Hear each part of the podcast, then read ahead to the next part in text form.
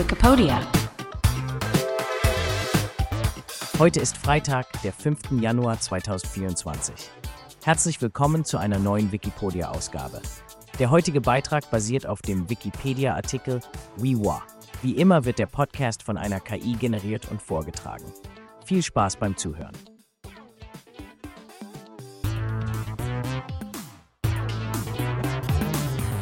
Wiwa, ein Leben zwischen den Geschlechtern bei den Zuni-Indianern. Willkommen beim Podcast, der euch spannende Geschichten aus der Vergangenheit näher bringt. Heute dreht sich alles um eine faszinierende Persönlichkeit, die viele von uns wahrscheinlich noch nicht kennen.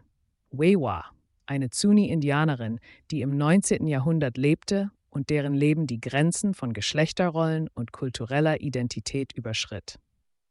Warum ist Wiwa heute noch von Bedeutung und was können wir von ihrer faszinierenden Lebensgeschichte lernen? Lasst uns gemeinsam eintauchen in die Welt der Zuni und die Geschichte von Wewa entdecken. Geboren im Jahr 1849 in einem Stamm der Zuni im heutigen New Mexico, war Wewa sechs Fuß groß, eine imposante Gestalt in ihrer Gemeinschaft.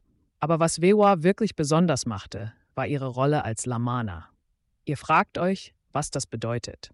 Nun, die Zuni-Kultur kannte mehr als die typische männliche und weibliche Geschlechterrolle, die die meisten von uns kennen. Die Lamana waren Mitglieder des Stammes, die körperlich männlich waren, aber sowohl männliche als auch weibliche soziale und zeremonielle Rollen übernahmen.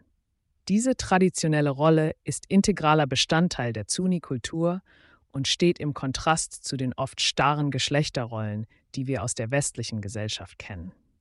Wewa wurde von ihren Eltern und ihrem Stamm unterstützt und bildete sich in traditionellen Künsten aus, etwa in der Töpferei, der Weberei und der Herstellung von Schmuckstücken. Diese Fähigkeiten würde sie später nutzen, um ihre Kultur und ihren Lebensunterhalt zu fördern. Was meint ihr? Ist es nicht beeindruckend, wie Wewa schon im 19. Jahrhundert eine Brücke zwischen Kunst und Handwerk schlug? Aber Wewa war mehr als nur eine Künstlerin. Sie war eine vermittelnde Figur zwischen den Zuni und den Amerikanern, die sich ihren Weg in das Herz der Gemeinschaft und später auch in die amerikanische Gesellschaft bahnte. Stellt euch vor, wie es gewesen sein muss, Ende des 19. Jahrhunderts den Mut zu haben, als Vertreterin einer so kleinen Gemeinschaft mit der Außenwelt in Kontakt zu treten. 1886 war ein Wendepunkt in Wiwas Leben, als sie Matilda Cox Stevenson traf, eine Anthropologin der Smithsonian Institution. Stevenson war fasziniert von Wawa und ihrer Kultur und lud sie nach Washington, D.C. ein. Könnt ihr euch vorstellen, was für eine enorme Umstellung es für Wawa gewesen sein muss, von der ländlichen Welt der Zuni in die geschäftige Hauptstadt der Vereinigten Staaten zu reisen? Während ihres sechsmonatigen Aufenthalts in Washington erlebte Wawa viele Abenteuer. Sie traf wichtige Persönlichkeiten wie den Präsidenten Grover Cleveland und zeigte dem amerikanischen Publikum ihre Webarbeiten und andere Kunstformen. Wiwa war eine wahre Kulturbotschafterin und half, ein besseres Verständnis für die Zuni und ihre Lebensweise zu schaffen.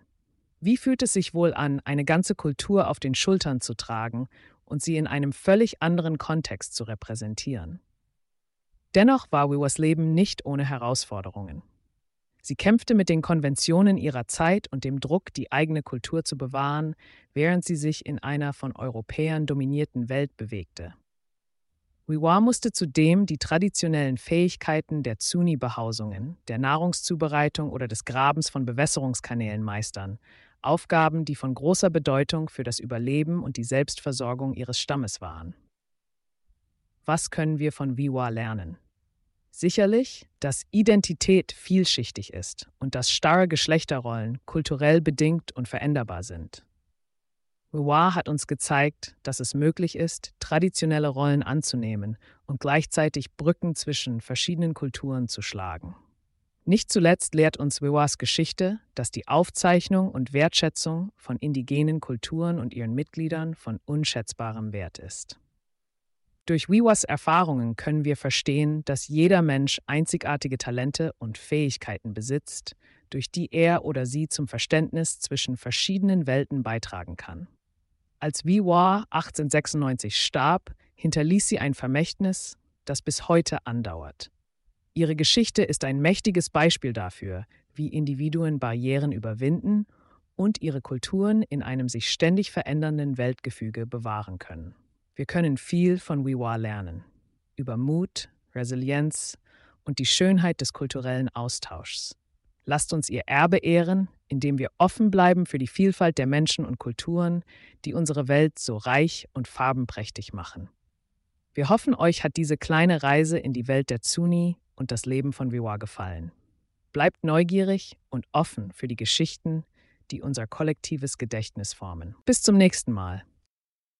Das war der Wikipedia-Podcast zum Artikel des Tages Wiwa. Vielen Dank fürs Zuhören. Bis zum nächsten Mal.